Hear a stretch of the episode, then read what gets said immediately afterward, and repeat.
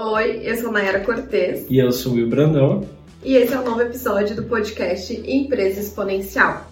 Podcast que te ajuda a construir uma empresa que bate metas através da gestão bem feita. Hoje a gente vai conversar um pouquinho aqui sobre cinco ações que os empresários e empresárias que nos ouvem podem aplicar no dia a dia do seu negócio para aumentar o caixa da empresa. E vamos falar sobre isso porque a gente sabe, né, Will, que o problema de muitas pequenas e médias empresas aqui no Brasil hoje é de fato a falta de caixa. Sim, a maior parte das pequenas e médias empresas tem um caixa muito restrito, especialmente pequena né, empresa, que tem uhum. dificuldade de conseguir dinheiro até com o banco, né? Então a gente sabe que é o grande problema das empresas, falta de caixa, até para poder investir e crescer. A gente vai falar melhor sobre isso, né? Mas legal, acho que é um tema bem importante aqui, umas dicas bem práticas para a gente passar para o pessoal. Sim, serão cinco dicas, então acompanhe a gente aqui nessa conversa. E Will, para começar, uma dúvida que eu mesmo tenho quando a gente fala caixa e fluxo de caixa, são as mesmas coisas ou não tem diferença? Estão relacionadas, mas são conceitos diferentes. Então. Quando a gente está falando de caixa, o que, que é o caixa? O caixa é uma reserva que a empresa tem com liquidez. O que, que é a tal da liquidez? É a possibilidade de você usar no momento que desejar. Então, é um dinheiro que está ali disponível é, para você poder utilizar, seja um dinheiro em espécie mesmo, né? Às vezes algumas empresas trabalham com dinheiro em espécie. O caixa físico nesse caso, né? Caixa físico, seja conta corrente da empresa, que é um dinheiro que pode ser movimentado, está lá para ser movimentado.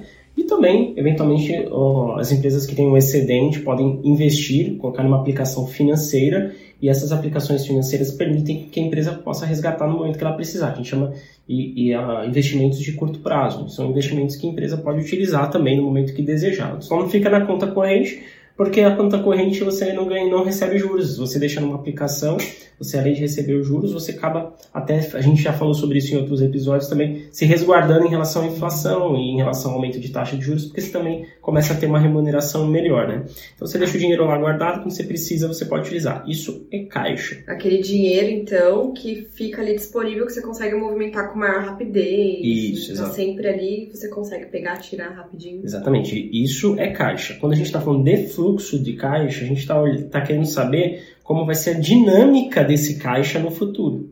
Ou no passado, se a gente está olhando dados históricos. Então a gente está olhando como foi essa dinâmica. Então, assim, quando a gente está fazendo o fluxo de caixa, a gente parte da linha que é o saldo inicial da empresa, ou seja, o caixa que ela começou aquele período. Aí a gente vai contabilizar todas as entradas. Depois a gente vai contabilizar todas as saídas. E vai dar um resultado final, que é a geração de caixa daquele período e qual foi o caixa final após aquele resultado.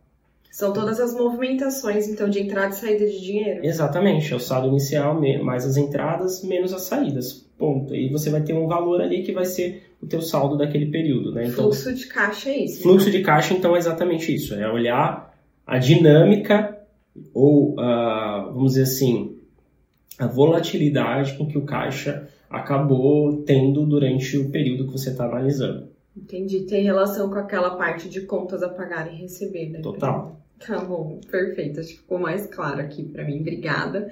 E, bom, falando um pouco hoje, nossa conversa é sobre o caixa, pessoal. Essa questão do fluxo de caixa foi só para diferenciar mesmo, mas sobre o caixa da empresa. A gente quer aumentar o caixa. É, qual que é o caixa ideal para uma pequena e média empresa? Existe isso? É, eu acho que a pergunta é que deveria ser é se existe uma caixa ideal. Eu diria que não existe um caixa ideal que vai ser uma regra que vai servir para todas as empresas. Existe um caixa mínimo ideal. Um caixa mínimo ideal. O que é esse caixa mínimo ideal? É basicamente o recurso que a empresa tem que ter para honrar seus compromissos no futuro. Que a gente chama isso, esse, esse recurso, esse montante de necessidade de capital de giro. Então a empresa ela vai fazer uma conta com tudo que ela tem de ativo circulante, que a gente chama que são o caixa dela atual, mais o que ela tem a receber, mais estoques, eventualmente a empresa que trabalha com estoque, menos o que ela tem a pagar. Isso vai dar um resultado.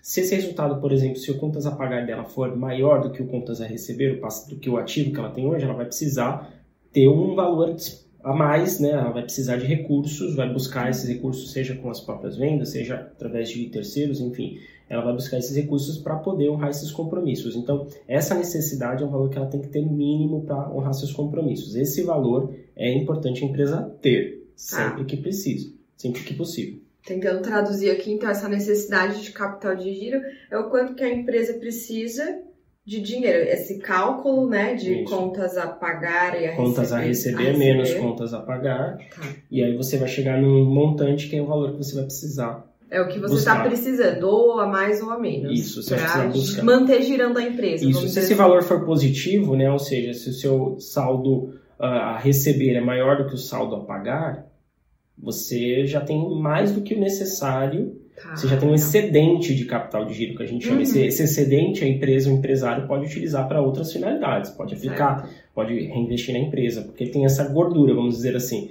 Né? Mas se você está com esse, nesse saldo, seu balanço for negativo, Uhum. aí você vai ter que buscar esse caixa que você talvez ainda não tenha. Isso aí seria o famoso fechar o mês no vermelho, que a gente costuma ouvir. É, né? porque acontece, não necessariamente porque você tem contas a receber, ou seja, você já fez as vendas e o contas a receber estão lá porque você vai receber aquele dinheiro. Então você fez, vamos supor, você fez uma boa parte das suas vendas no cartão de crédito parcelado em duas vezes. Uhum. Então aquele valor já é o valor que você vai receber da operadora, da adquirente, da maquininha.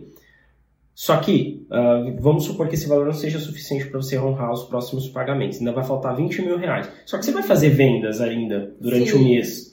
Você Tem vai fazer vendas. dias, então né? esse, isso vai mudando dia a dia. Ah, tá. Isso vai mudando dia a dia. Por isso que é bom você, falou de fluxo de caixa, é bom você estar sempre olhando o fluxo de caixa futuro da sua empresa, para você saber exatamente. E aí esse sal, essa conta que é uma conta básica do que você tem a receber menos a pagar, vai te dar exatamente se você tem uma sobra, um excedente ou se você tem um déficit, que é um valor que você vai precisar buscar durante os próximos dias, tá? E esse valor ele vai sempre mudando, porque as a empresa vai fazendo venda e vai assumindo compras também todos os dias. Legal. Agora, a caixa ideal, vamos lá. Eu falei do caixa mínimo que a empresa precisa ter, que é a necessidade de capital de giro.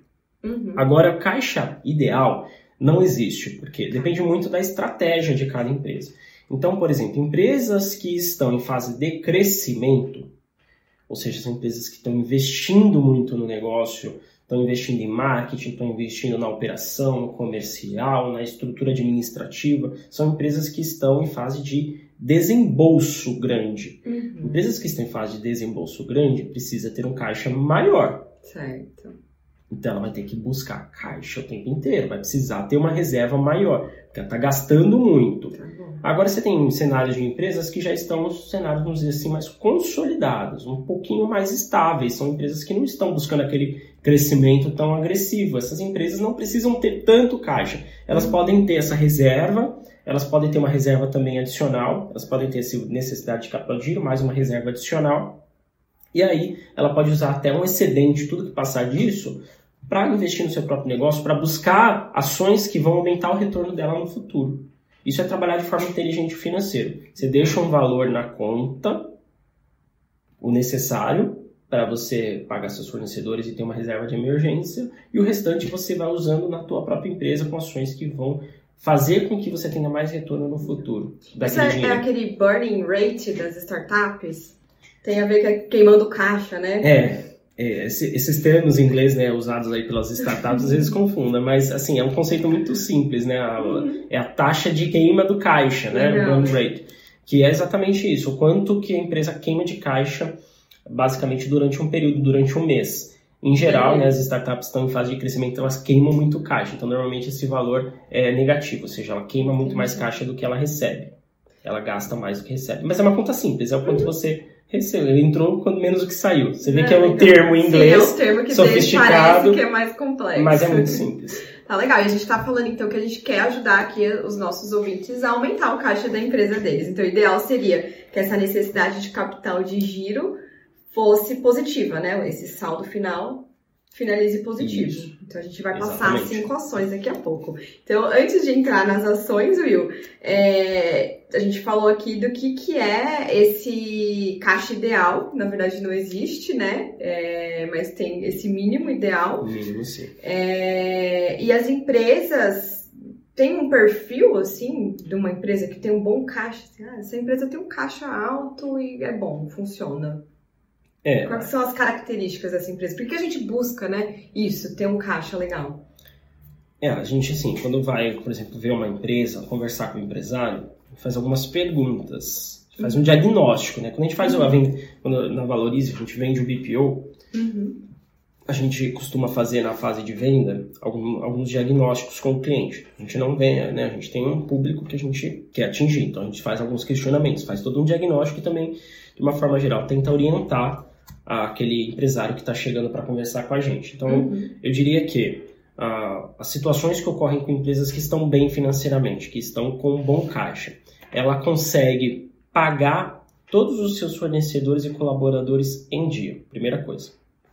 Segunda coisa, ela não usa o cheque especial em nenhum dia do mês, sinal de que a empresa está com uma reserva, uma saúde financeira boa. É, ela, por exemplo, os sócios da empresa conseguem retirar os seus salários todos os meses religiosamente de acordo com aquela técnica dos três chapéus, que foi um episódio né, que a gente já fez. Boa, verdade. Lembrando que a gente vai até colocar para vocês o, o vídeo. Falamos como calcular o prolabório dos sócios da empresa. Já está publicado no Spotify e no YouTube. Volta lá para rever esse episódio. É, aliás, né, Nai, vamos já aproveitar aqui para pedir para o pessoal que está acompanhando o podcast, a gente está crescendo a audiência é, pessoal, a gente tem recebido feedbacks bem legais, né? E a gente, enfim, quer que vocês comentem também sempre que vocês assistem um podcast pelo YouTube ou ouvem pelo Spotify. Aliás, se ouvem pelo Spotify, é, a gente tem uma meta de, ser, de estar entre os 30 principais podcasts de negócios no Spotify em até agora cinco meses, seis meses, não, minto, até seis meses, né? Em seis meses ainda, porque a meta ficou para meio de 2023. Então a gente tem essa meta, então tem lá no, no Spotify o botão de seguir, que você já faz aí, já coloca para seguir, porque sempre que a gente tiver podcast, um episódio novo, você vai receber aí, você já vai, já vai aparecer para você. Também coloca, tem agora uma possibilidade de classificar o podcast. Ótimo, legal. Você classifica, porque o Spotify quer entregar bons conteúdos, né, para os seus assinantes. E aí, se você coloca lá em classificar e dá cinco estrelas pra gente, o Spotify entende que o nosso conteúdo é bom e ele vai ajudar, vai levar isso para mais empresários, mais, mais pessoas e a gente consegue chegar na nossa meta. Então, colabora aí, dá aquela fortalecida né, no Spotify e no YouTube, o clássico, né? Curta, comenta, curta, comenta, se inscreva e ativa a notificação, ativa o sininho também que ajuda a gente. E é isso, né? Mas se o, a gente tem um podcast inteirinho falando sobre Prolabore, uhum. salário dos sócios, na verdade, uhum. né? A gente falou, ensinou a técnica dos três chapéus. Então, se você ainda não assistiu, corre lá e assiste também, que vai te ajudar muito. Inclusive, tem muito relação com a questão de caixa da empresa, né? uhum. né? Então, sócios que eles retiram Prolabore conseguem ter esse salário dos sócios em dia usando essa técnica, e as, não, não atrasa, não precisa dividir, então é uma empresa que tem um sinal forte de que está com uma boa saúde financeira. Também é uma empresa que, por exemplo, normalmente tem caixa para investir no seu crescimento seja em estrutura física, seja em estrutura humana. Que a gente já falou também que o empresário tem um momento que ele vai começar a precisar contratar pessoas de liderança, se é que ele já não tem pessoas de liderança, ele vai precisar contratar pessoas mais sêniores, que normalmente tem um salário maior. E aí você vai precisar ter caixa para isso também. Então, empresários que conseguem colocar essas, esses planos em prática, conseguem contratar, conseguem uh, investir numa estrutura, investir num processo, num parceiro, ele normalmente também é sinal de que tem um caixa positivo, encaixa uma boa saúde financeira. E aí tem o clássico, recebe juros ao invés de pagar juros, né? Porque uh, empresário que ele tem um dinheirinho aplicado, o banco está pagando juros para ele, enquanto um empresário que normalmente tem um déficit de caixa, precisa sempre estar tá buscando juros, pegar recursos com o banco, ele vai pagar juros. Então, empresário, empresa que recebe juros ao invés de pagar juros, também é sinal de uma boa saúde. E talvez né, uma, uma coisa que a gente percebe seja mais subjetiva, mas é que os sócios dormem mais tranquilos também, porque eles sabem que vão ter recursos para pagar os seus fornecedores. Isso faz toda a diferença, porque já é, né, a gente sabe que a empresa no dia a dia é desafiadora, tem bastante situações problemáticas, de estresse que o empresário passa, e aí ele chega na casa dele, vai deitar a cabeça no travesseiro, não consegue dormir porque não sabe se vai ter dinheiro para pagar seus fornecedores e seus colaboradores no futuro. E aí ele não dorme tranquilo, aí isso acumula mais estresse para o próximo dia. E normalmente o cara, empresa que tem um bom caixa, já elimina uma boa parte da preocupação do empresário e consegue pagar seus fornecedores e o sócio principalmente dorme tranquilos aí. Né? Então, acho que o mundo ideal para todo mundo, o sonho deve ser querer ter uma empresa com essas características que a gente acabou de falar aqui, né, Will? Sim. E como é que faz, então, para aumentar o caixa da empresa, para conseguir ter uma empresa com essas seis características muito boas? A gente vai falar um pouquinho agora sobre as cinco ações que você pode fazer para aumentar esse caixa. Vamos para as cinco ações agora? Vamos, vamos sim. Beleza. Qual é a primeira? Aumentar o lucro líquido da empresa. Ótimo. Tá? Aumentar o lucro líquido. E como que a gente aumenta o lucro líquido? É, o empresário normalmente ele sabe que ele precisa ter lucro, né? Ele precisa saber, ele sabe que também quanto maior, quanto mais lucro, né? É, em geral melhor para a empresa, porque isso vai trazer melhor resultado. Mas como aumentar o lucro líquido? Tá?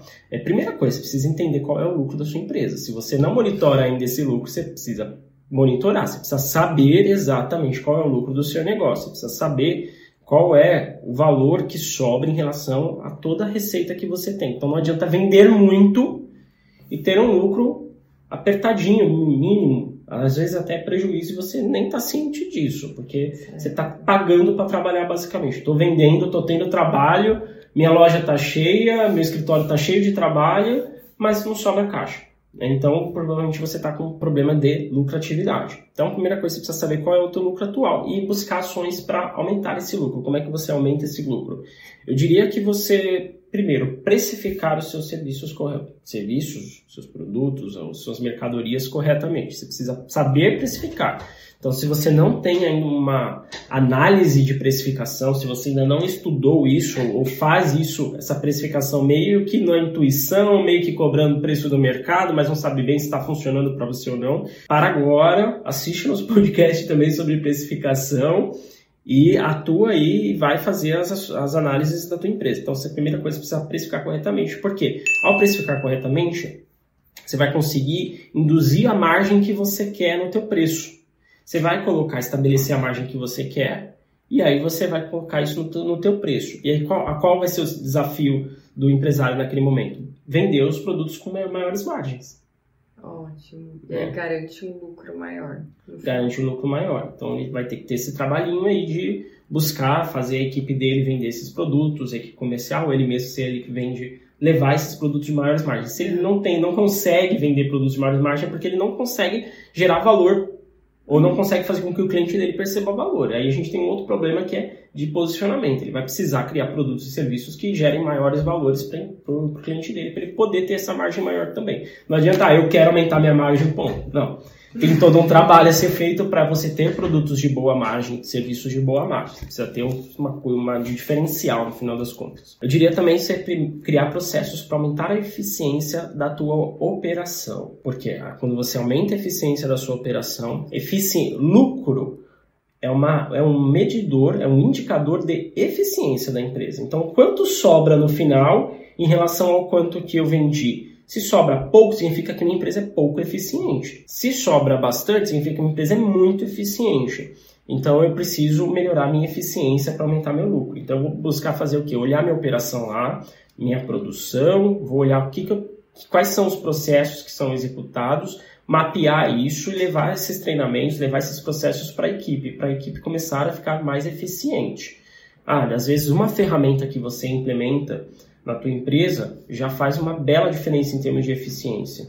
Então você precisa entender também como é que estão os processos aí, buscar esse, esse apoio para criar esses processos. A gente chama de esse, esse, essa atividade de olhar os processos, de mapear os processos. É um mapeamento. Mapeamento de processos. Mapeamento de processos. Você monta lá um fluxograma, monta as uhum. caixinhas, você vai entender é, como funciona melhor as coisas na sua empresa e todo mundo vai ter, a, vai ter um entendimento do que precisa fazer, todo mundo tem um entendimento do que precisa fazer da forma correta, uhum. e a empresa tende a melhorar o seu, seu processo. É interessante isso que você trouxe sobre a lucratividade, viu? Porque é uma mudança de mentalidade também, é você enxergar o lucro como a eficiência.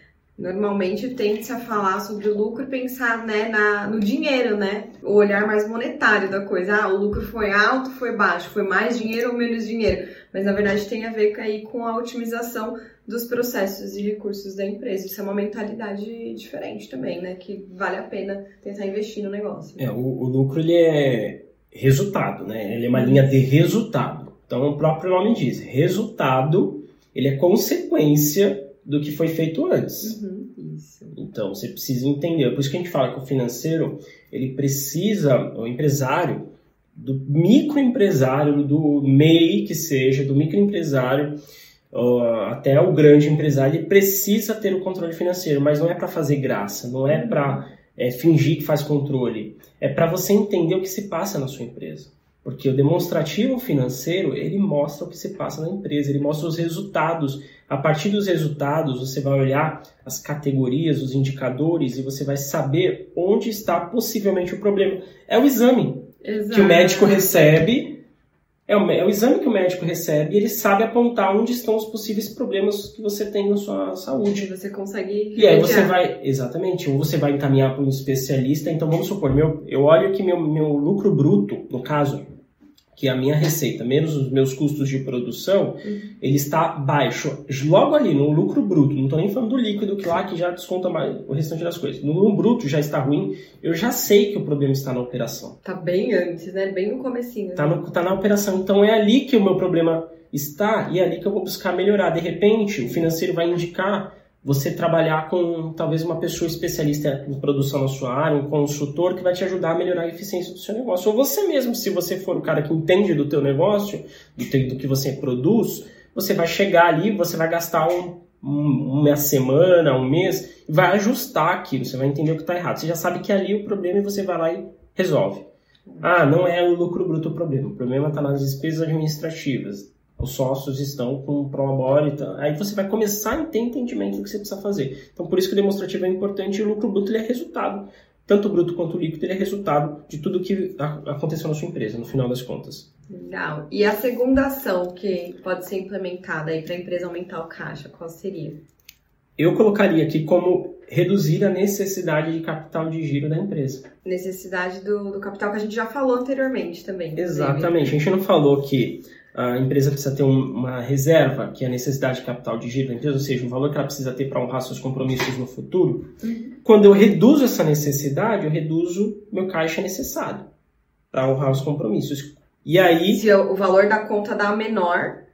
Isso. É, é legal, é, é, legal, é, o ideal. exatamente. Ah, bacana. Aliás, se der positivo, melhor ainda, como a gente comentou. Sim, sim. Então, como é que eu reduzo minha necessidade de capital de giro?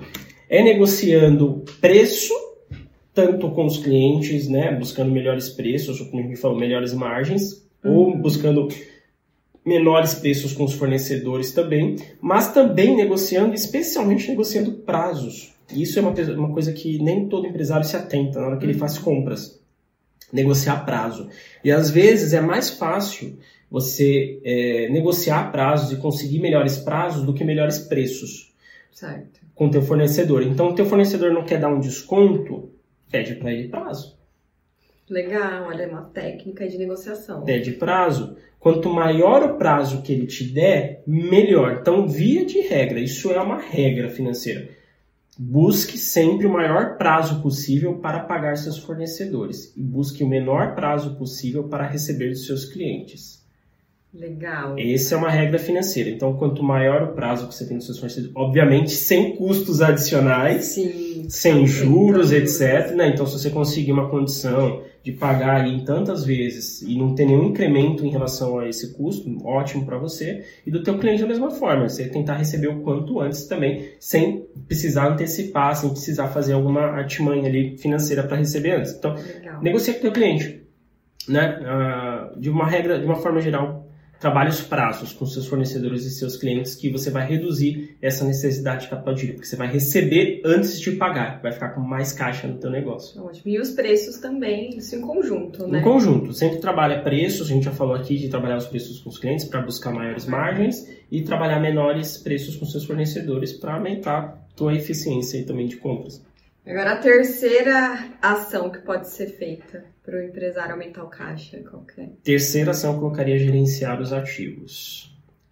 Também tem coisas aqui práticas que dá para o empresário fazer amanhã na empresa dele. E às vezes ele também não presta atenção nisso. Eu falo que, principalmente ativos, a gente está falando aqui de estrutura física, estrutura física da empresa, tem porventura coisa que não é utilizada, que está obsoleta, mas que serve para outra empresa que ele pode vender aquilo. E aí o que a gente fala é injeção na veia de caixa. Quando ele vende um ativo, imagina que tem um, vamos colocar numa situação uma máquina parada na empresa, na indústria, seja, parada aquela máquina. Aquela máquina custa, é, o valor de mercado dela hoje é 50 mil reais. E você não está utilizando. Só que você já pagou por ela. O custo você já teve, a despesa está lá, ela só está tendo depreciação a partir de agora. Quando você pega esse, essa máquina e você revende, uhum. você já teve o custo dela. Exato. Então todo o dinheiro que entra vai para o caixa da empresa. Dá uma boa oxigenada. Dá uma boa oxigenada. Além disso, você para de ter despesa de depreciação. Você está passando a depreciação para o próximo. Exato. Então é importante você verificar, às vezes, um computador, às vezes uma televisão, às vezes um móvel que você tem que você não usa mais e que você pode vender lá no futuro, compra de novo, né? De repente, quando você precisar novamente. Então, esse é um ponto. E eu diria que talvez a, a grande questão, principalmente para comércio e indústria, é gerenciar o estoque. É importante. E aqui entra um problema grave, porque eu conheço N empresários que têm apego, paixão pelo estoque. Empresários acumuladores compulsivos? Acumuladores. Existe isso?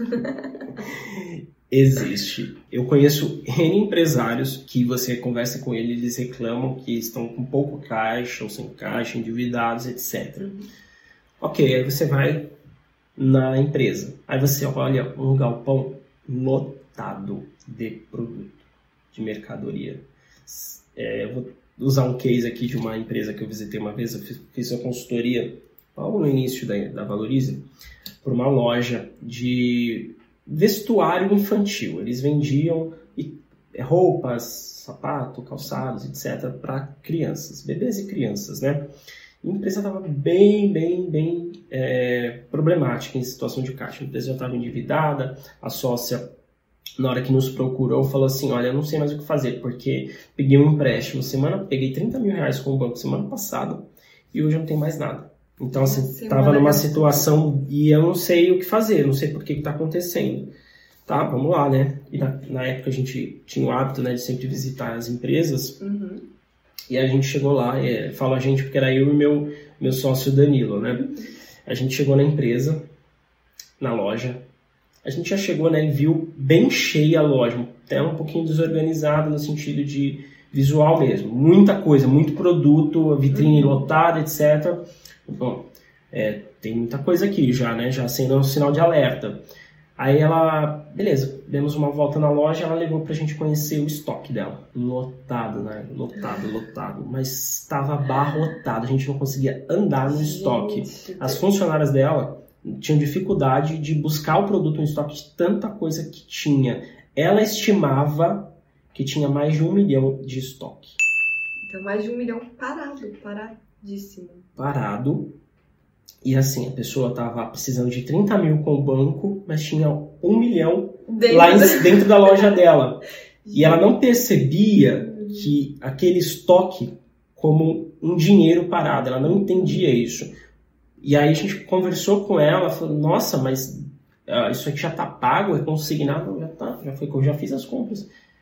Boa parte dos seus problemas está explicado, né? Você provavelmente não faz uma boa gestão de estoque. E você precisa, a primeira coisa, vai ter que ser resolver isso. Olhar, fazer a curva ABC que a gente fala, que é olhar seus principais produtos ou categorias de produtos que você vende. E eles você vai manter uma reserva maior. Então o A você vai manter uma reserva maior, o B um pouquinho menor que o A e o C um pouquinho menor que o B. E aí você. Quanto mais vende, mais, melhor ter mais. Exatamente. Quanto mais gira, mais estoque você precisa ter. Mas é porque o vai sair rápido, rápido, né? Perfeito. Aí você chega na loja e você tem esse, esse, esse estoque lotado e a pessoa não, não entende que é, realmente é um bolinho de dinheiro. Cada caixinha que ela tinha de sapato lá, falei isso pra ela, né? Falei, pensa nessa caixinha de sapato como um bolinho de dinheiro que você não consegue pegar. Uhum. Tá travado. Tá travado. Pensa, olha então, olha o que eu tô vendo aqui na tua loja. Eu tô olhando o teu estoque e eu tô olhando vários bolinhos de dinheiro. E você tá falando pra mim que não tem dinheiro. Uhum. Na verdade, então, assim, foi um problema de gestão de estoque. E tem muitos empresários, realmente, principalmente indústria também, uh, que tem esse, esse, medo de aumentar os custos no futuro, acaba uhum. acumulando muita coisa, e aí ele paga juros para o banco. Ele não percebe que talvez o custo que ele teria, mesmo que aumentasse o produto, talvez fosse menor do que ele paga em juros para o banco. Sim. Então ele precisa fazer essa gestão de estoque, tá? Então gerenciar ativos. A gente falou de vender os ativos sem uso e também fazer uma curva ABC dos seus produtos ou categorias de produtos e gerir melhor o teu estoque, tá? E eu diria também uh, reduzir ou até pausar investimentos de longo prazo, ou seja, investimentos que vão te, te, dar, retorno a partir de um ano. Uhum. Porque se você precisar de caixa agora, talvez seja o momento de você priorizar recuperação financeira da sua empresa, recuperar o caixa do seu negócio, para depois realmente chegar naquele cenário que a gente falou, consegue ter dinheiro para investir. Então, talvez seja o momento de você pausar os seus investimentos de longo prazo, focar nos processos talvez financeiros da sua empresa, arrumar a casa e aí depois você retoma. Investimento de longo prazo, você quer dizer assim, o investimento que faz num, num, num banco ou não, pode ser um ativo mesmo? Não, investimento no banco, né? O empresário não, não vai conseguir fazer se ele não tem caixa. Então, basicamente, a gente está falando de investimentos na empresa mesmo. Né? Quando a gente está falando de investimentos, não são investimentos financeiros, são investimentos para a operação da empresa. Então, às vezes, ele está ah, comprando um bem, uhum. comprando, sei lá, fazendo, contratando um software, fazendo alguma coisa que ele talvez vai precisar de tá. dar uma reduzida nesse investimento nesse primeiro momento. Okay. Detalhe que os investimentos de longo prazo são extremamente importantes para a empresa. Só que aí você tem que ter foco. O que você uhum. hoje é mais importante? É você ter um crescimento, um retorno maior no futuro, daqui um ano, ou você precisa de caixa agora para pagar teu, tua folha salarial daqui uma semana? Então você precisa ter a sua prioridade assim que possível, retornem os investimentos de longo prazo, porque são realmente importantes, assim como são os investimentos de curto e médio prazo também. E eu acho que eu colocaria como terceira, é, dentro desse terceiro aí, terceira ação, isso daí, tá? Com gerenciar tá melhor os seus ativos. E a quarta ação que os empresários podem tomar para aumentar o caixa seria? Quarta ação eu, colocar, eu colocaria, aí não tem jeito, né? Você fez assim, você buscou aumentar seu lucro líquido, você reduziu sua necessidade de capital de giro, você gerenciou, gerenciou seus ativos. Pode ser que isso tenha dado resultado, pode ser que não tenha dado resultado suficiente. Uhum. Aí você vai ter que buscar recursos. Certo. Eu diria que essa diferença do que você precisa, então olha lá a tua necessidade de capital de giro, verifica a diferença que você tem hoje. Essa diferença você pode buscar com o banco. Você pode buscar com terceiros, na verdade, não só com o banco, mas também pode buscar com investidores no teu negócio. Então, alguém, uma pessoa, alguém que você se relaciona, tem gosta, né, confia, acredita na sua empresa, ele pode querer investir na sua empresa no futuro se tornar sócio, ou mesmo que ele receba em forma de, de juros isso no futuro, né? Então, você vai buscar financiamento de terceiros, que é exatamente você buscar dinheiro com um, outras empresas, né, com outros parceiros, vamos dizer assim. Então, você pode buscar linhas de crédito, por exemplo, uh, de capital de giro com o banco. Então, ah, você chega no teu gerente, ó, preciso de, faltou aqui 30 mil para bater meu caixa necessário. Que linha de crédito você tem? Faz isso com antecedência, uhum. porque você vai conseguir negociar melhor com o banco se você fizer isso com antecedência. Aí o gerente vai te passar uma simulação, etc. Você também pode antecipar recebíveis. Por quê? Uhum. Se você tem um prazo de recebimento muito longo, lembra que a gente falou que é importante você receber o menor prazo possível, mas nem sempre a gente consegue ter um recebimento curto, vai depender muito do teu mercado, do teu cliente, etc. Você às vezes vai ter um recebimento longo. Uhum. E aí você vai precisar, talvez, antecipar, você pode antecipar aquele recebíveis. Por que, que isso não é a primeira opção? Porque ele tem juros, você vai ter um custo para fazer essa operação com o banco ou com a maquininha do cartão que você usa. É, e aí você vai ter esse despesa, então usa também, não, não usa como primeiro recurso. Tem muita gente que é assim, já deixando automático.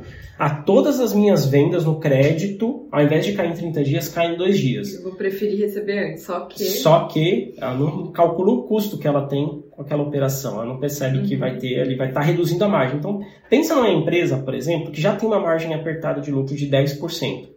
Certo. E ela paga 4 para o banco antecipar. Já comeu quase todo o lucro dela. Verdade. Já comeu quase todo o lucro dela. De 10 já virou 5, 6. Então é importante sempre monitorar isso, você saber exatamente qual vai ser as, os custos que você vai ter com aquelas operações. E buscar investidores. Eu falei, você pode ter seu grupo de network, pessoas que estão interessados no seu negócio, que queiram investir para depois virar sócio, ter, receber juros você pode ter, a gente já, né, existe hoje possibilidade de você, por exemplo, fazer o tal do crowdfunding. Mais um termo aí das ah, startups. Ah, legal. Mais um termo das startups é, em inglês, que na verdade é você buscar um financiamento coletivo. Você não vai buscar um Uma investidor. Vaquinha, a famosa vaquinha.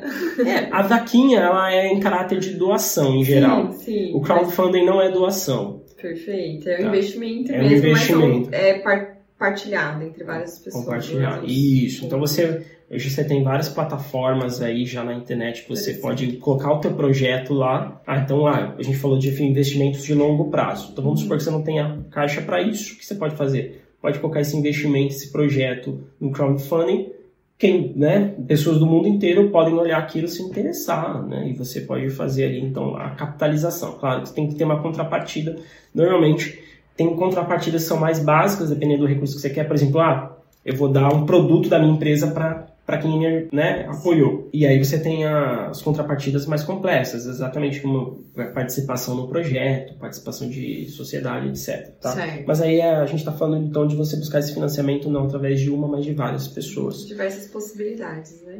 E aí chegamos no nosso quinta ação. Na, então, né, vamos supor que dá, fez essas quatro e ainda assim está faltando alguma coisa. Então é bom até você ir nessa ordem que a gente está passando aqui. Tá? Uhum. Eu acho que os três primeiros tem que acontecer de qualquer forma, mas aí o quarto só se estiver faltando ainda e o quinto se estiver faltando ainda também.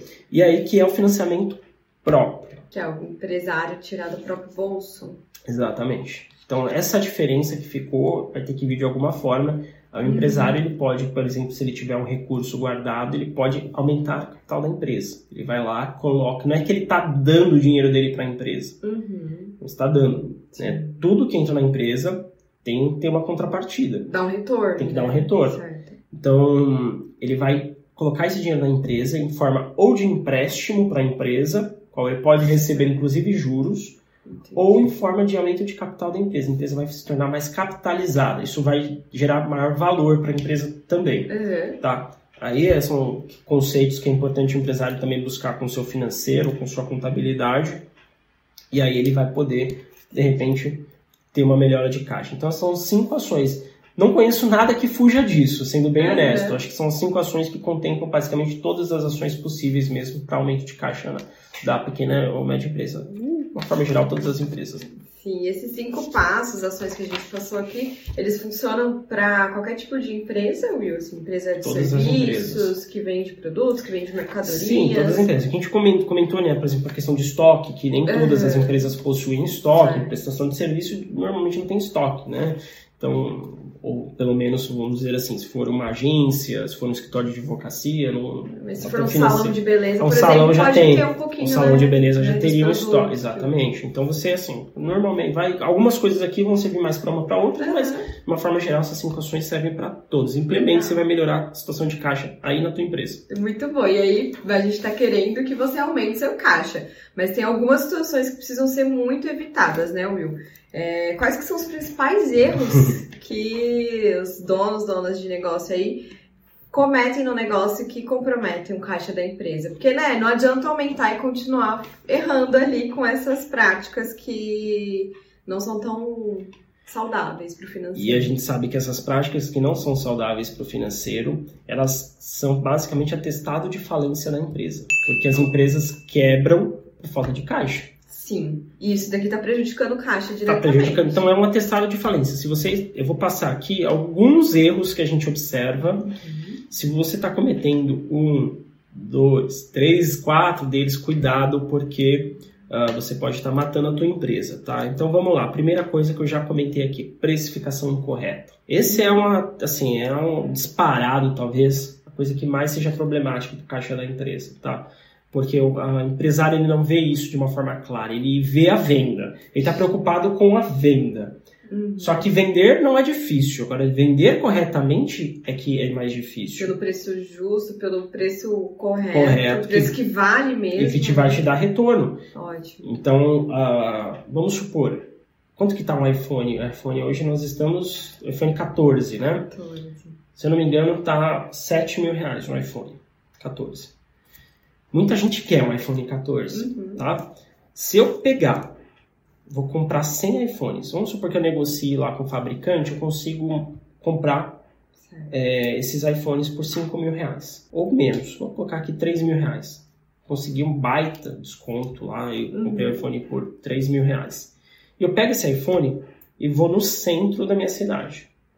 Vou com 100 iPhones Uhum. E vendo ele por 3.500. Para vender mais, para vender mais rápido. Eu vou ter vendido, eu vou vender isso rápido, porque uhum. eu vou ter vendido pela metade do preço hoje.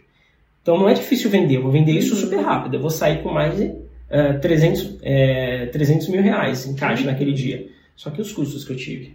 Exato. Eu monitorei isso. E o imposto? O imposto já comeu tudo isso que eu vendi. Então não é difícil vender, é difícil vender corretamente.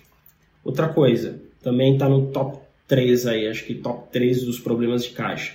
Misturar conta pessoal com as contas da empresa. Pagar a escola do filho com o cartão da empresa. Comprar a televisão, comprar um carro com Fazer a empresa. viagem com caixa da empresa. Sim. Ou Acontece. vice-versa, pagar coisas da empresa no seu conta pessoal. Uhum.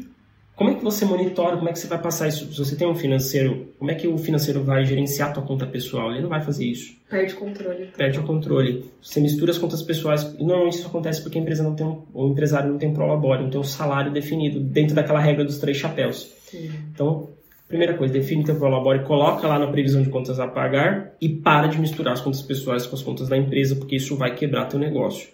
Terceiro, não registrar todas as entradas e saídas da empresa. Gastou um real. Tem Pagou que um real pra comprar post-it lá. Tem que registrar, porque se você faz um real todos os dias, isso vai gerar um desembolso grande no final das contas. Sim. E, e você precisa saber o que está acontecendo no seu negócio. Você não registra todas as entradas e saídas, você vai ter diferença nas suas conciliações. Uhum. Se você não registrou um real, então amanhã vai dar diferença na sua conciliação bancária. Sim. E aí você começa a perder controle. Então você precisa registrar todas as entradas e saídas. A gente tá falando que isso é para aumentar o caixa, né, da empresa. Então aí vem de novo a importância do fluxo de caixa. É, tem E que do ser controle diário, né? financeiro. Tem que ser diário. Todos os dias. Vai lá. Ah, Will, mas eu tenho pouco movimento. Eu não preciso fazer isso todos os dias. Ótimo. Se você tem pouco movimento, você vai, você vai fazer esse processo rápido. Uhum, isso. Mas faça, faça, vira disciplina. Ou contrata, né? Fazendo já a propaganda para Valorize e contrata um BPO financeiro que ele vai fazer isso para você. Com certeza, dentro de acordo com as melhores práticas de gestão. Então você vai ter que registrar. Então, não registrar todas as entradas e saídas é um erro capital uh, que influencia na, no caixa do negócio. Outro problema, né? Outro erro: usar dinheiro em espécie para comprar, principalmente. Para vender, né, eventualmente vai vender do jeito que pode. Até bom vender em espécie, porque é dinheiro rápido. Exato. Só que aí tem o grande problema não é você vender em espécie, é você comprar em espécie.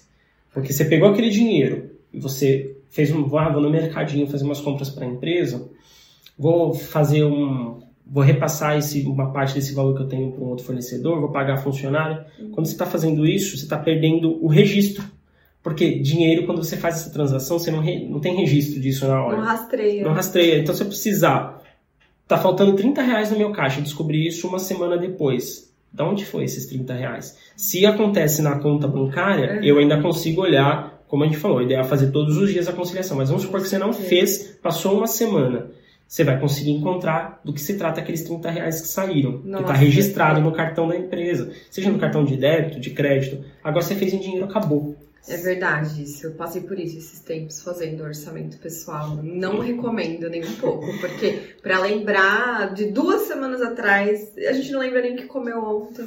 Então é importante não pagar em espécie. E se pagar em espécie, anota o quanto antes que teve essa despesa. né? Eu também passo por isso, né? A gente, quando faz o orçamento lá em casa, a gente fecha o mês e vai buscar e vai fazer alimentação, né? Esse é o problema, porque a gente não faz todos Não. os dias lá em casa, a gente faz uma vez por mês. E aí gastou em dinheiro. E aí, pra É. lembrar? O que faz, né? Aí entra no segundo problema, quando isso acontece, que ele vai virar despesas diversas. Gastos diversos. Gastos diversos. Cartão de crédito. Que é um problema que, inclusive, mapeei aqui, que eu coloquei, que é um problema de você ter categorias genéricas para despesas. Então isso vai virar despesas diversas, já vai É. ser mais um. Outros. Outros. Demais despesas Isso, operacionais. isso. Vai virar categoria genérica. E aí é um problema porque quando você for fechar o mês e olhar os seus resultados, vai ter lá 30% das suas despesas em despesas diversas. O que, que isso vai dizer para você? Nada. Você não sabe detalhar o que Você não vai saber qual- onde está o problema. Uhum. Então, assim, não use dinheiro em espécie e quando for categorizar em sistema, categorize da forma mais detalhada possível, né? Para ficar claro do que se trata aquela saída. Não controlar o caixinha, dinheiro. Então, você fez vendas em dinheiro. Falou que não é um problema vender em dinheiro. Na verdade, é até bom porque é dinheiro líquido, né? A gente tá falando de liquidez, então dinheiro rápido. Só que, se você não controla se aquele dinheiro que você fechou o caixa, dia, né? Você, Uhum. Então você trabalhou, recebeu algumas coisas de dinheiro e você tem que fechar o caixa. Se você não conta, tem que contar aquele dinheiro para ver se bate com o sistema que você vendeu. Então, ó, eu comecei o caixa com 200 reais. Eu fiz 300, vendi 300 reais em dinheiro. Deveria ter no final do dia 500 reais no meu caixinha. Aí eu conto, tá com 450. Deu diferença de caixa. Aí você começa a perceber também, isso é uma forma de controle para você aumentar o caixa da sua empresa, porque você reduz é, desperdício, você reduz, por exemplo, a chance de ter perdido, de ter gastado de uma forma que você não conseguiu registrar. Então, se está faltando 50 reais, eu vou lembrar, ah, eu gastei comprando a água mineral lá para o meu escritório.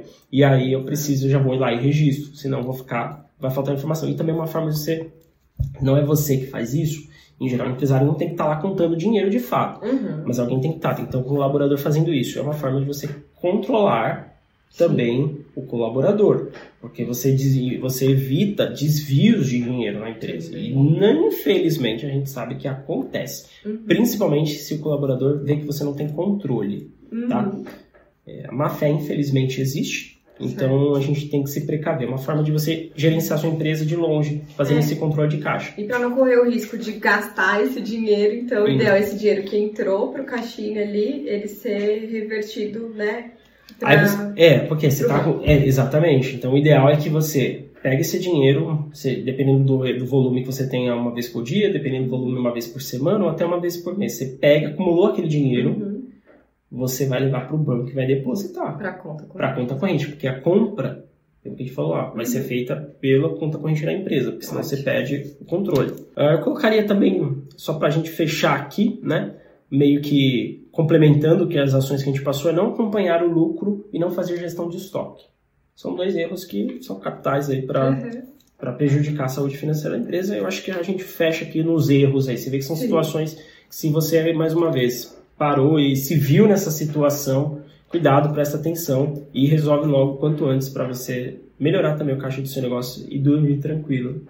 Ai, ótimo. Esse é o objetivo principal, né? Aumentar o caixa da empresa garante um sono dos anjos, assim, o sono dos deuses. É, é, é. Vamos dizer que sim, nem Ah, sempre, tem, né? tem outras questões. Tem outras questões, também, mas essa vai ser uma menos. Isso dá um respiro, exatamente. Então, espero que vocês aproveitem muito essas dicas, consigam colocar em prática e melhorem o caixa da empresa de vocês. E Will, para encerrar nosso papo aqui, a gente tem lá no Instagram, arroba willbrandão, EXP, o Instagram do programa Empresa Exponencial, é, onde a gente publica diversos conteúdos focados né, nessa gestão bem feita para as empresas. O empresário mandou no nosso direct que hoje ele não consegue mais pegar dinheiro com o banco, deve estar com score baixo, né? É, mas ele quer investir na empresa. Como que ele pode fazer isso? Ele quer saber a melhor forma de fazer esse investimento na empresa sem conseguir o empréstimo do banco. A melhor forma é pegar o caderninho, ouvir esse podcast e anotar o que a gente passou. Volta nos minutos iniciais dessa conversa. Porque é o que acontece, né? É, e é normal, né? A gente, a gente quer resultado, mas não quer sofrer pelo processo. Então, o que acontece? Se eu preciso de dinheiro, eu já cheguei lá, não consigo captar com terceiros, né? Que ele já pontuou aí que ele não tem possibilidade de financiamento de terceiros, que é uma das ações.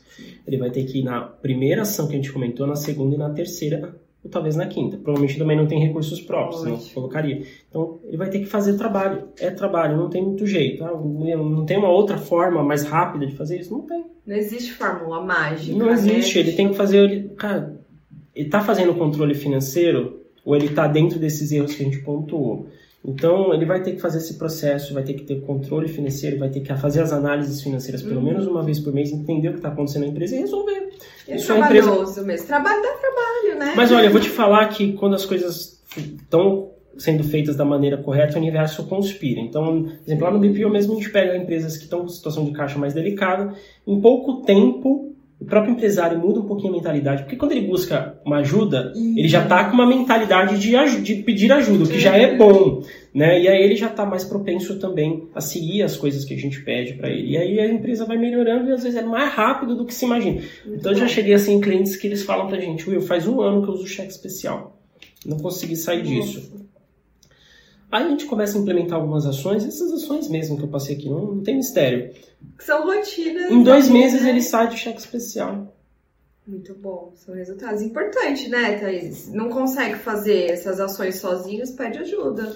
Pede Contrata, ajuda. né? Uma É, consultoria, sim. um BPO financeiro consegue te. Pede ajuda para um especialista para te apoiar. Você precisa pedir ajuda. A gente não domina todos os temas, né? O empresário está preocupado com outras coisas normalmente. Então, essa parte financeira é normalmente uma carência mesmo, tanto de conhecimento quanto de braço para fazer. Busca ajuda, gente. Busca ajuda. Não tem, não tem segredo aqui. Mas assim, faça que vai dar certo. Muito bom. Então, nossa dica é acompanhe aqui o nosso canal. Também aproveitar para nos despedir, agradecer quem acompanhou a conversa e segue a gente lá nas redes, no YouTube, no Spotify, no Instagram também. Pra Metralhadora de like, hein, galera? Ó, quero ver, hein? Metralhadora de like. para a gente poder continuar produzindo aqui e chegando cada vez mais a mais empresários e empresárias. Show de bola. Fechamos? Fechamos Valeu, gente. Até a Tchau. Até a próxima.